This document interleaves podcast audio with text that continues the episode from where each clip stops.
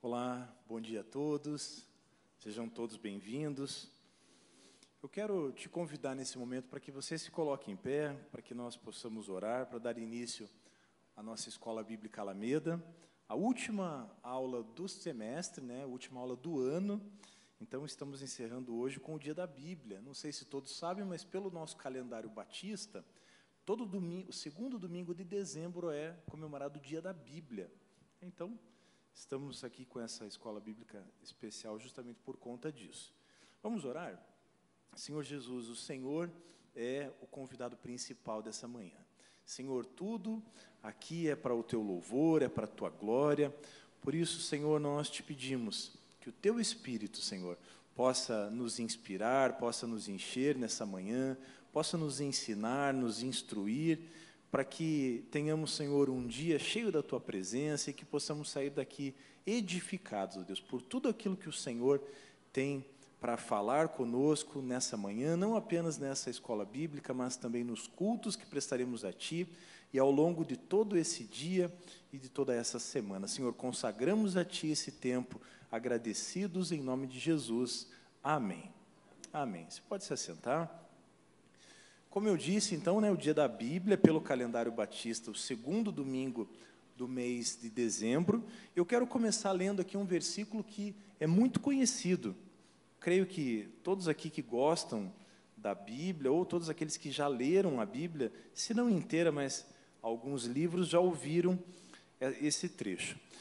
É, 2 Timóteo 3,16 diz assim: ó, toda escritura é inspirada por Deus e é útil para o ensino, para a repreensão, para a correção, para a educação na justiça, a fim de que o servo de Deus seja perfeito e perfeitamente habilitado para boa obra. Então, aqui nesse contexto, o apóstolo Paulo está falando para Timóteo, mas é um texto que fala ao nosso coração também. Nós sabemos que toda a Escritura, toda a Bíblia, de capa a capa, não é mesmo, Sérgio?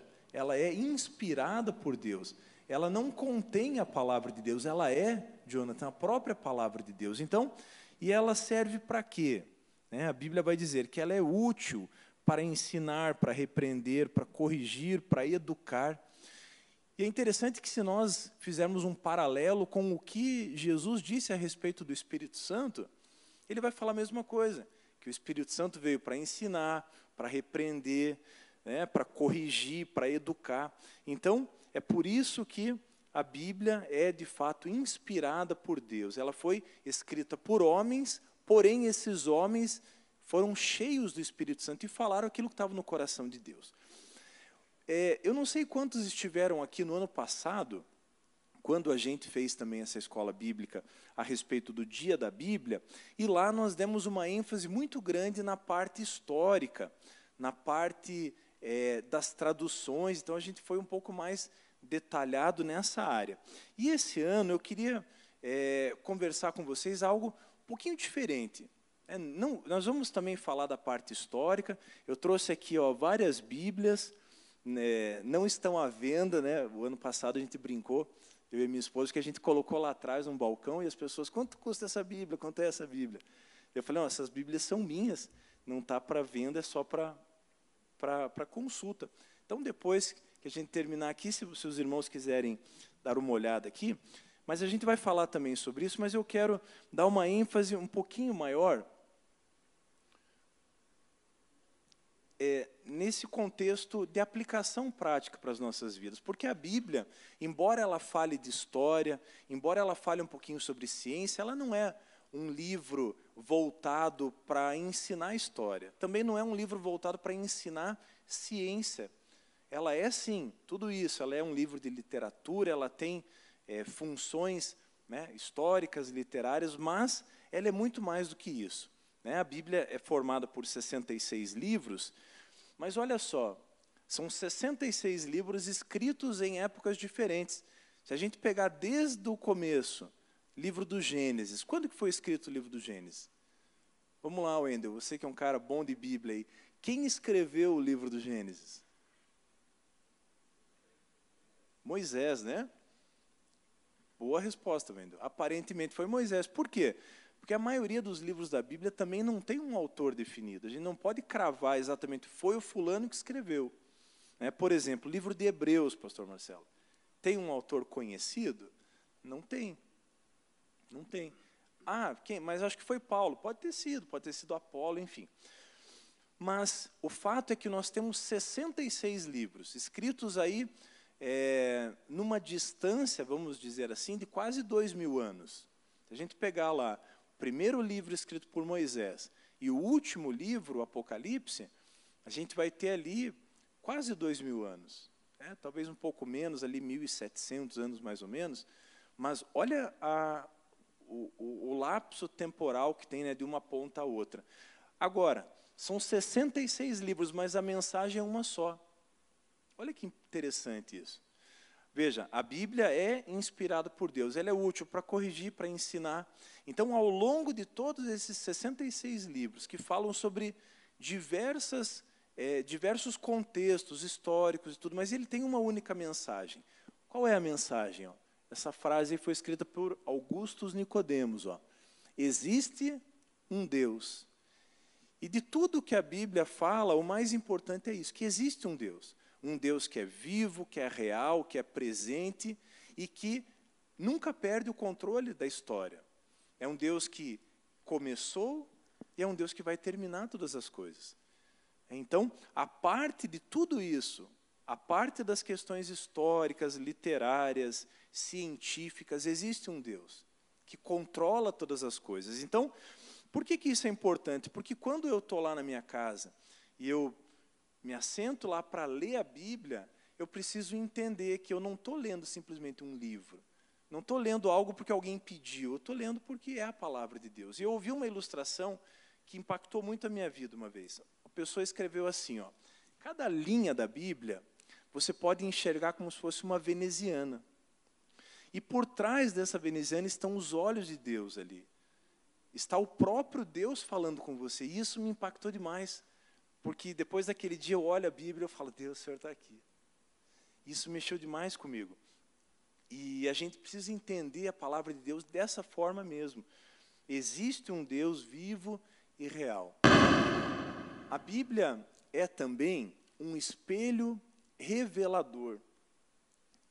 Olha só, essa frase também é de, de Augusto Nicodemos. Ele vai dizer assim, ó, nós somos pecadores perdidos e desesperadamente carentes da graça de Deus. Então, ao contrário de um livro de autoajuda, ao contrário de livros que procuram exaltar o ser humano, falar, olha, você é o centro, você é o principal, você pode mais, você vai alcançar, você vai é, conseguir. A Bíblia não, a Bíblia fala para você, olha, você é um pecador, você precisa da misericórdia, você precisa do amor de Deus, você precisa da graça de Deus.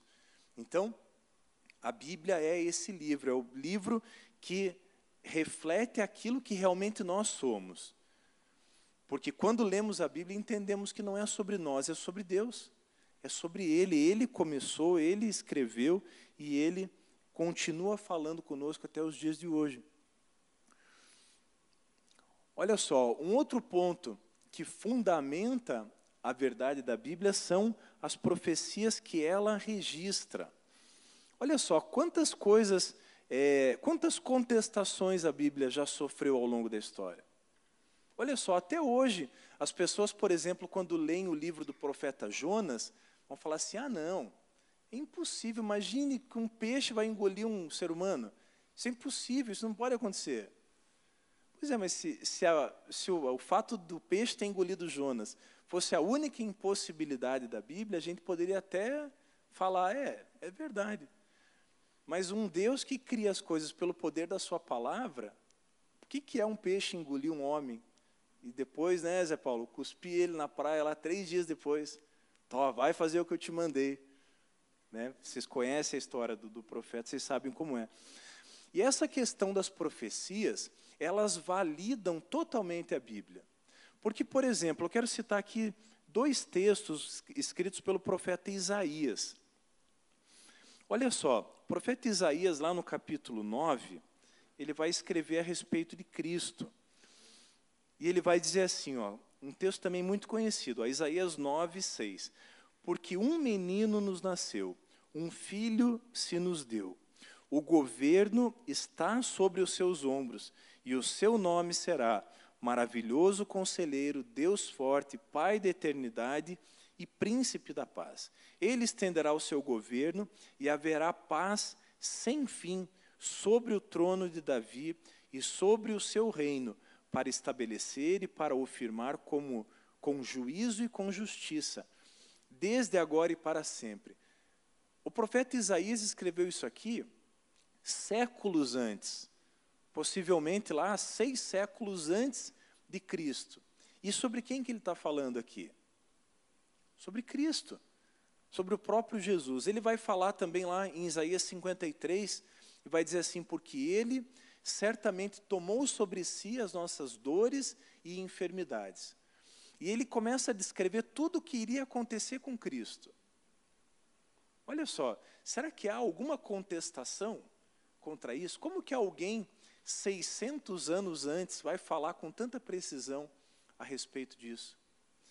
Sem falar do apóstolo João, que já com quase 100 anos de vida, vai enxergar a igreja diante do trono de Deus. Você sabia que João enxergou você lá no último dia? A Bíblia vai dizer que João viu uma multidão, todos vestidos de branco, com palmas nas mãos, de todas as tribos, línguas e nações. Então ele viu você lá, Pati. João, quando tem a visão do Apocalipse, ele enxergou a gente lá. Será que estava do meu lado lá, pastor Marcelo? Você estava lá com um ramo de, de palma na mão. Você já imaginou que fantástico isso? Alguém que dois mil anos antes viu você, sabe Deus quanto tempo para frente, não sei quando Jesus vai voltar, mas ele vai voltar. A Bíblia diz que ele vai voltar. E a Bíblia é digna de receber todo o crédito. Não tem nada errado na Bíblia. Não tem nenhuma vírgula fora do lugar. Deus inspirou de capa a capa embora ela tenha sido escrita assim por homens, né? Mas ela foi inspirada por Deus. Uma outra questão importante, olha, a Bíblia é a verdade que transforma. Então, a parte de tudo isso que nós falamos, da, das profecias, do contexto histórico, dos registros que já se encontraram da Bíblia, né, ao longo da, da história já se encontraram registros da Bíblia em muitos lugares. Né? Talvez o mais recente e o mais importante tenha sido encontrado na caverna, nas cavernas do Mar Morto. Né, Sérgio? Você já, já esteve por lá? Né? Você já, já conhece bem a geografia do lugar. E lá naquelas cavernas eles encontraram rolos das Escrituras.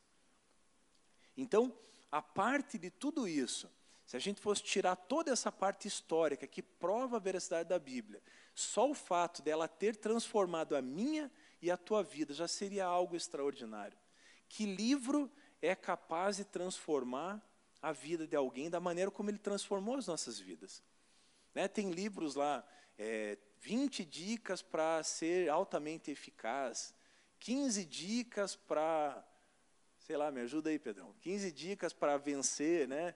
15 dicas, 10 dicas para que, tem, o que mais tem é isso, né, livro. E são os que mais vendem, porque é como se fosse uma fórmula mágica, né? faça isso que você vai chegar onde você quer. Mas a Bíblia não. A Bíblia, como nós falamos, ela nos aponta quem nós somos, ela aponta para a nossa miséria, mas também aponta para um final. Aponta para um meio pelo qual a gente pode ser transformado. E foi assim com a minha vida, foi assim com a tua vida. É, você que está aí em casa, que está assistindo, também eu creio que foi assim porque a Bíblia tem esse poder de transformar a nossa mente. Não é mesmo, Félix? Foi isso que ele fez com a tua vida também. É isso que ele tem feito ao longo de toda a história. E é isso que ele vai fazer até que o último se converta, até que Jesus venha, através da Bíblia. Eu conheci, é, convivi com uma pessoa no seminário, e ele disse assim para mim, é, naquela conversa, né, e aí, como que você se converteu e tal? Ele falou assim, olha, é, eu me converti lendo a Bíblia. Aí eu falei para ele, mas ninguém falou com você? Ele falou, não. Ninguém falou a mensagem para ele. Não foi num culto e ouviu a mensagem e aceitou Cristo. Não. Ele leu, ele se converteu lendo a Bíblia. Então ninguém falou com ele, entre aspas, né? ninguém. Por quê? Porque o próprio Deus estava falando com ele através da, das Escrituras. Então a gente às vezes quer é, inventar coisa, né? não precisa inventar muita coisa, não. Tá, tudo que a gente precisa está aqui.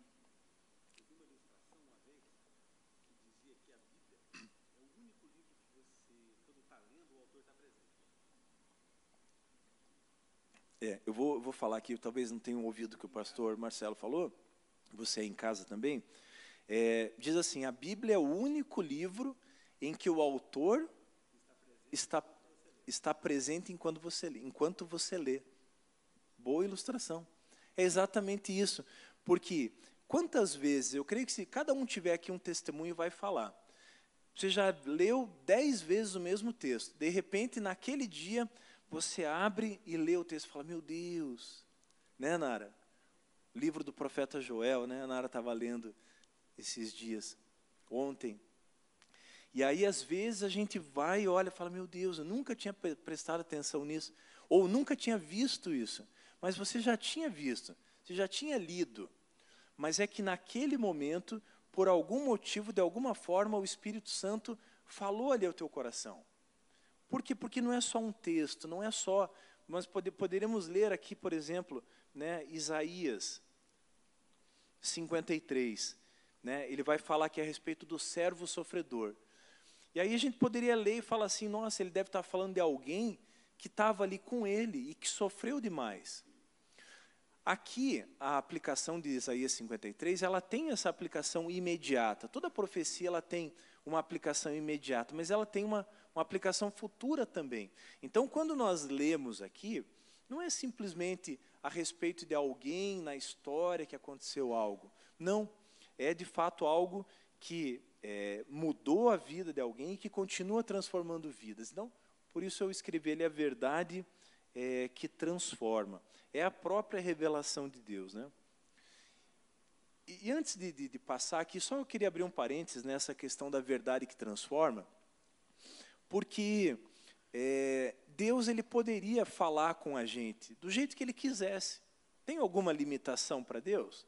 Não, tem. Ele poderia mandar um anjo, ele poderia escrever nas nuvens, ele poderia transmitir a mensagem dele de qualquer jeito. Mas olha que interessante, ele escolheu o homem na sua imperfeição para transmitir a palavra dele. E isso, para mim, tem um significado muito importante, porque Deus, ao fazer isso, Ele está dizendo: olha, eu sou sim o Senhor da história, eu comando todas as coisas, mas eu tenho um amor infinito por você, ser humano.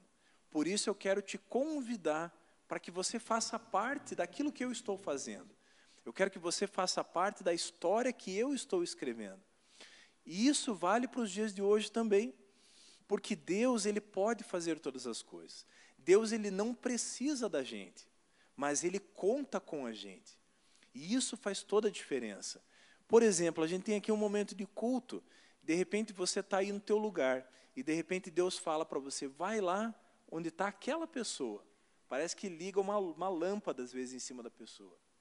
Vai lá, Jonathan, naquela pessoa lá e ora por ela e libera essa palavra sobre a vida dela. Será que Deus não poderia fazer na vida daquela pessoa por si só? Claro que poderia. Deus poderia, numa palavra, num, num sopro, num estalar de dedos, fazer. Mas Ele usa você para que você saia do teu lugar ou para que você lá no teu trabalho saia de onde você está e vá lá falar com aquela pessoa. O que, que eu aprendo com isso? Eu aprendo que, da mesma maneira como Deus usou os homens imperfeitos para escrever a palavra dele, ele continua usando as nossas vidas hoje para ser porta-voz dele. Então, nisso tem uma lição muito importante, a gente precisa estar atento àquilo que Deus está falando. Deus já falou todas as coisas pela palavra? Sim, tudo que a gente precisava para viver já está aqui. Mas Deus tem revelações novas, Deus vai falando dia a dia. Deus vai falando: olha, sabe aquela palavra? Sabe aquela palavra que, que diz que você é um filho amado? Que você é mais do que vencedor? Então, todas as vezes que a gente lê a Bíblia, tem algo de novo que Deus quer transmitir. Sabe aquele dia que você não está bem? Quem já teve esse dia? Todo mundo já teve, né? Talvez você esteja nesse dia hoje. É, Puxa, não acordei bem, hoje a coisa está meio tumultuada. E aí você vai, e quando você lê a Bíblia, parece que Deus está falando especificamente para você, para o teu momento, e aquilo parece que cura você. Parece não, aquilo cura você. É a palavra de Deus que vem, e vem com uma precisão tão grande que você, puxa, essa palavra foi para mim. O pastor Sebastião sempre conta que durante o ministério dele teve um dia que ele estava muito triste, muito frustrado, muito abatido, e ele entrou no gabinete dele, se ajoelhou e falou: Deus, eu não estou mais aguentando, está muito difícil, está muito pesado. E Deus falou para ele: abre a Bíblia. Ele abriu a Bíblia, parou lá em, em Isaías 41, 10, e diz assim: Não tema, porque eu estou com você. Não fique com medo, porque eu sou o seu Deus. Eu lhe dou forças. Sim, eu o ajudo. Sim, eu o seguro com a mão direita da minha justiça. Ele falou que ele deu, ele estava ajoelhado, ele falou que ele deu um pulo, né, pastor Marcelo? Ele deu um pulo e ele levantou numa força que não era dele. Porque veja, o que, que mudou? Será que a circunstância ao redor dele tinha mudado? Estava tudo igualzinho. A, a, a igreja estava igual, os problemas eram os mesmos, a situação econômica do país era a mesma, os problemas lá eram os mesmos. Mas aí ele lê uma palavra dessa e aí o que, que muda? Muda o olhar dele.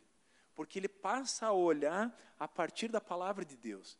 E eu creio que aquela palavra sacudiu com ele, tanto é que até hoje né, ele, ele fala isso. Acho que já, isso já deve ter uns, uns 20 anos, 25, né, 25, 30 anos talvez.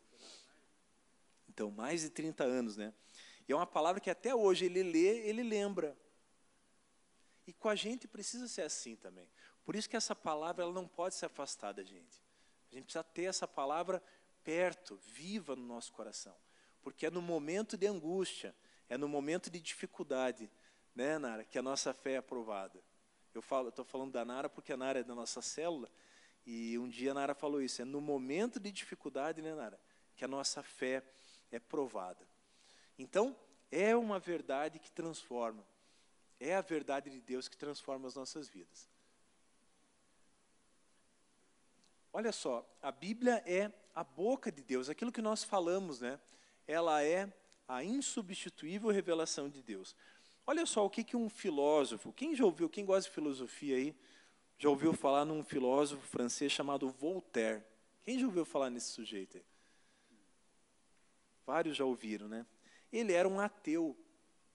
E ele era um cara muito crítico a respeito da Bíblia. E antes dele morrer, em 1778, ele disse, com muita convicção, a Bíblia será ultrapassada.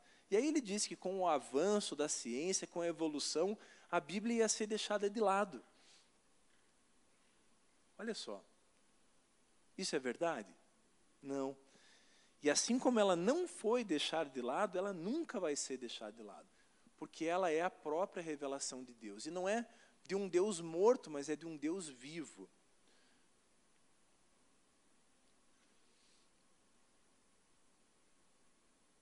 Mais um slide ali, ó. A Bíblia, um conteúdo eterno. Olha só esse, essas frases, essa frase de Jesus. São palavras de Jesus ali. Passará o céu e a terra, porém as minhas palavras não passarão. São palavras de Jesus. Jesus, aqui no capítulo 24 de Mateus, ele está falando a respeito do sermão profético. E ele está dizendo a respeito de tudo aquilo que iria acontecer. A terra seria destruída, né?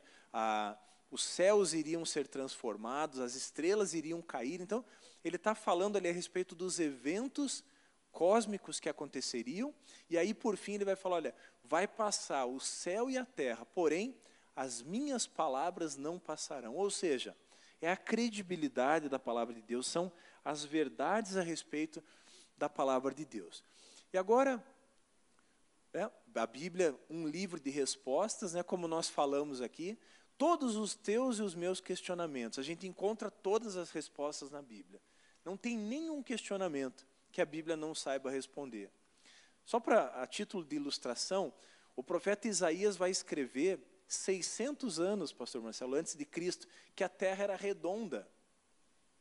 Olha só, e aí com todo o respeito se você é terraplanista, mas a Bíblia já está dizendo lá, 600 anos antes de Cristo, que a terra era redonda. Porém, o, a humanidade, né, Heron, foi descobrir isso lá pelo ano 1400, 1500, 1500. Obrigado, ajuda da, da universitária ali.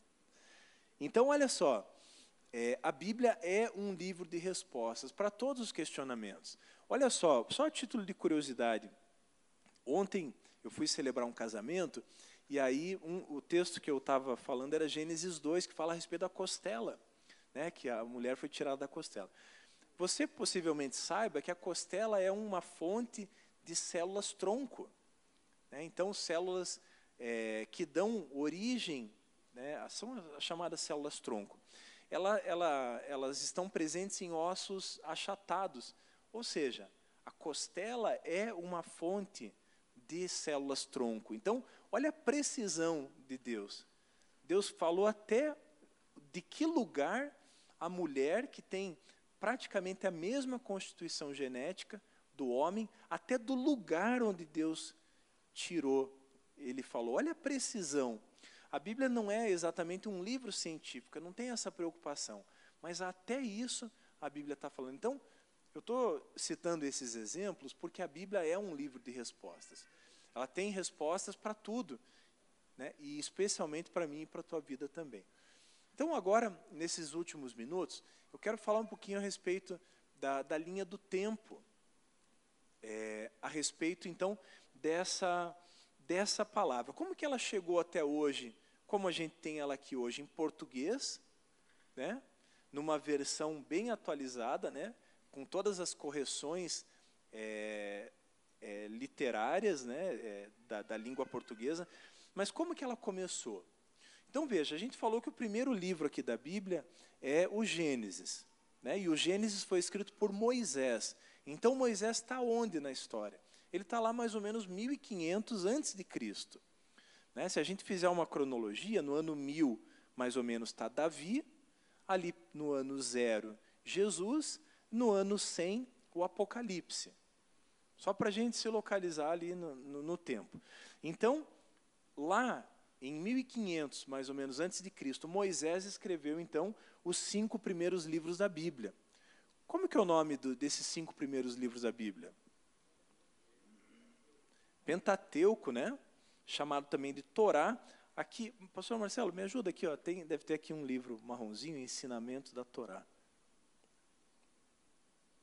Ó, isso aqui é uma Bíblia Ó, ensinamentos da Torá. Então aqui tem os cinco primeiros livros da Bíblia, vem até numa, numa capa estilizada aqui, ó, depois se você quiser dar uma olhada, e tem aqui alguns comentários. Então, aqui estão os cinco primeiros livros da Bíblia. Né? Então, quando Moisés escreve, inspirado por Deus, ele está escrevendo isso aqui, os cinco primeiros livros da Bíblia. Mas em que língua que ele escreve aqui?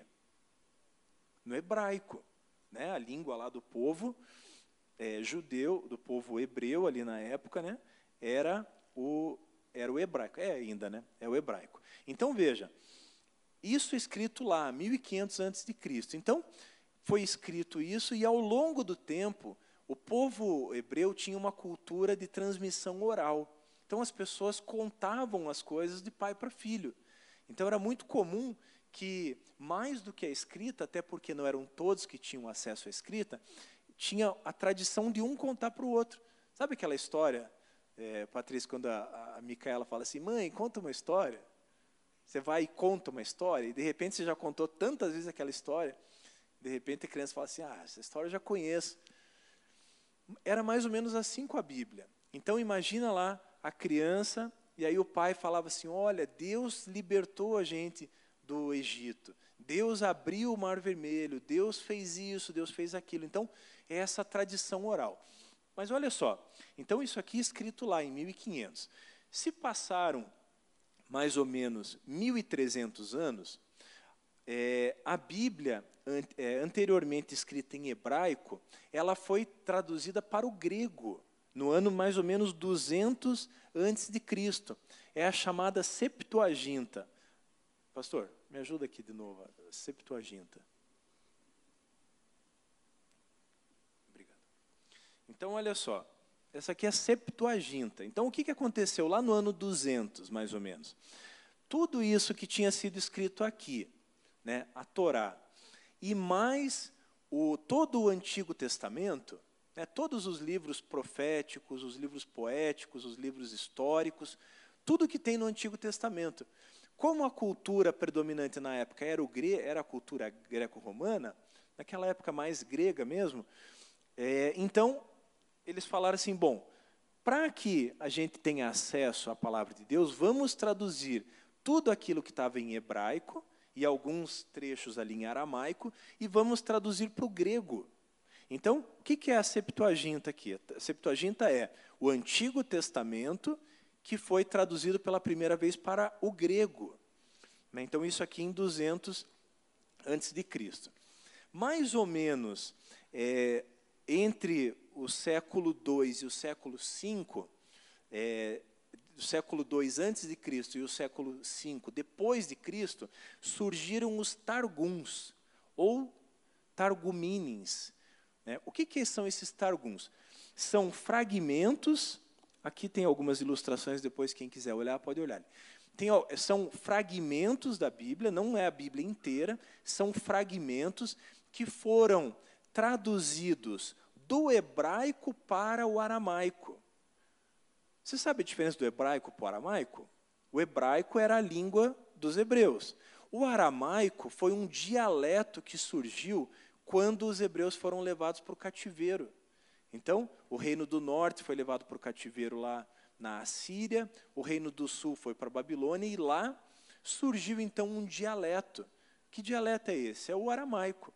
E algumas passagens do Antigo Testamento, é, que, estavam, que são a maioria escritas em hebraico, tem alguns fragmentos, como lá alguns trechos de Daniel, que são escritos em aramaico. Então, o que aconteceu? o aramaico acabou se tornando, depois do cativeiro, a língua mais comum. Então as pessoas falavam entre elas em aramaico. É, era a língua corrente na, entre eles. Mas os trechos eram escritos em hebraico e se perdeu um pouco o hebraico. Porque lembra que o povo ficou 70 anos exilado? Então, o que, que são esses targums? São traduções em aramaico daquilo que algumas poucas pessoas sabiam ler em hebraico. Então, lia-se em hebraico e aí foi traduzido então para o aramaico porque a língua tinha se perdido. Então, quando você lê ali alguma coisa a respeito de Targum, significa isso, uma tradução do hebraico para o aramaico.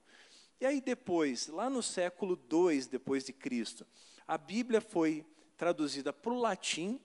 Né? Por que latim? Quem que dominava o mundo nessa época aqui, no ano 200 depois de Cristo? O Império, o Império Romano. Né? Então eles falavam latim. Então a, a, a Bíblia, que tinha sido é, traduzida para o grego, então ela é traduzida agora para o latim. E é interessante que a Igreja Católica, a, a escritura é, oficial deles, vamos dizer assim, é em latim. A Bíblia que eles usam de estudo, como base de estudo, é o latim. Depois a Bíblia foi traduzida para o siríaco, que é a língua ali da região da Assíria, o copta, que é a língua egípcia, lá no século III, depois de Cristo. Depois foi traduzido para o gótico. Né, o gótico é uma língua de origem germânica que já é, já está extinta, não existe mais, mas é uma língua de origem germânica. Aí foi traduzida para o etíope, para o árabe, para o inglês, para o francês, para o alemão, para o italiano. Então, só para a gente ter uma ideia aqui, no ano 1471, a Bíblia então é traduzida para o, italiano. É, e em 1522 é traduzida para o alemão. Quem que traduziu a Bíblia aqui para o alemão em 1522? Lutero, né? É, e aí, em 1611, uma versão também do grego para o inglês. Então, 1611. Então, olha aqui, ó, eu trouxe essa Bíblia aqui, ó, uma Bíblia King James. Olha só, por que está escrito aqui Bíblia King James 1611? Porque foi o ano que o rei Tiago, né, o rei o King James, o rei Tiago, traduziu ela então é, do grego para o inglês. E aí do inglês foi traduzido para o português, que é a Bíblia que a gente tem aqui aqui hoje. E aí agora, por fim, é, algumas versões aqui da Bíblia em português. Então todo mundo já ouviu falar aqui do do Almeida. Quem foi esse tal de Almeida? Eu lembro que quando eu me convertia Almeida, eu pensava, meu Deus, é um, é um editor. Quem é esse Almeida? Né? Esse Almeida, na realidade, é o João Ferreira de Almeida. Né? É um português que lá no século XVII estava fazendo missões na Ásia, e aí lá na Indonésia, olha só, sai de Portugal, vai para a Ásia, lá na Ásia ele traduz a Bíblia do grego para o português. Né? Então, essa Bíblia que a gente conhece aqui, Almeida, né? tua Bíblia aí está escrito Almeida, provavelmente. Tem lá Almeida corrigida e revista, Almeida revista e atualizada, Nova Almeida, Almeida século 21. que mais? Qual outro Almeida? Tem um monte de Almeida. Ajuda aí, Zé Paulo.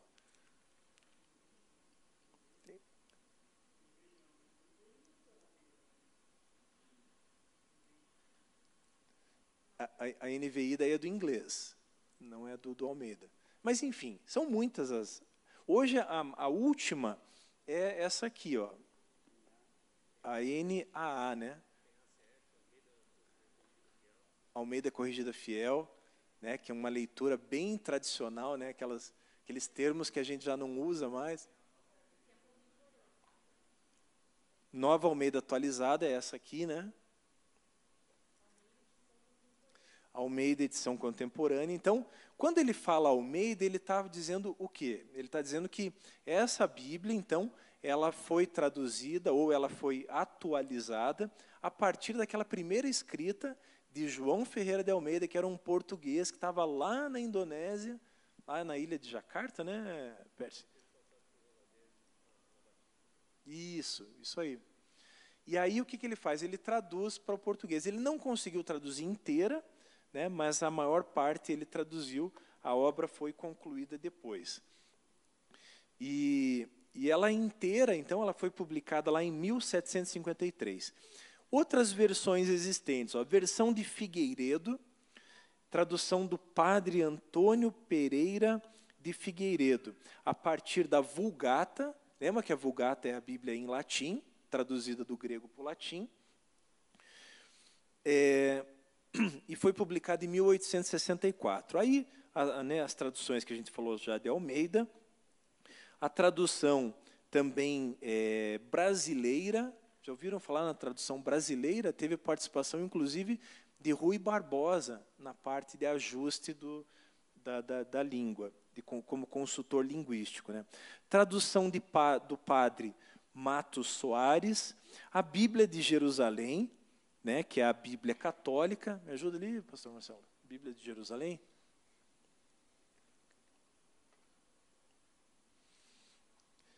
E aí a gente sabe que tem diferença né, da Bíblia católica para a Bíblia protestante. Vários livros é, que foram considerados em um concílio como não inspirados por Deus, eles, eles não estão na nossa Bíblia, mas constam aqui. É, depois você pode dar uma olhada aqui também é, tradução ecumênica da Bíblia, Bíblia Sagrada, uma tradução da CNBB, a NVI, eu acho que não tem nenhuma NVI aqui, mas a NVI é uma, uma versão bem difundida também na igreja. Né? A NVI ela foi traduzida também do grego para o inglês e depois veio do inglês para nós. É, outra versão, nova tradução na linguagem de hoje, né, uma linguagem mais contemporânea, também uma outra versão. Pois bem, então eu vou deixar aqui esses, essas Bíblias, depois, se os irmãos quiserem dar uma olhada, tá? tem bastante coisa interessante aqui. É, e nós vamos encerrar a, essa aula agora, porque a gente vai fazer um momento muito especial que é a entrega dos certificados. Né? Tem vários alunos aqui que concluíram é, os, os, cursos da Escola Bíblica Alameda, também alguns que concluíram a, os cursos da UDF. Vem para cá, pastor Marcelo, faz favor. O, esse, esse ano a gente teve uma parceria aqui com o Ministério de Famílias e uma parte, então, de tudo aquilo que é trabalhado na UDF, no, nos cursos da UDF, que é, significa Universidade da Família, foram trabalhados aqui no templo, né, pastor Marcelo, em formato da escola bíblica. Tá, então, a gente a gente vai então agora fazer essa entrega de certificados e também prestar uma pequena homenagem aos, aos nossos professores voluntários que se dedicaram ao longo desse semestre também conosco. Então, você que nos acompanha aí da sua casa, nós vamos encerrar a transmissão aqui e vamos continuar aqui com a entrega dos certificados. Deus te abençoe, que você tenha um domingo abençoado e uma semana cheia da presença do Senhor, em nome de Jesus. Deus te abençoe.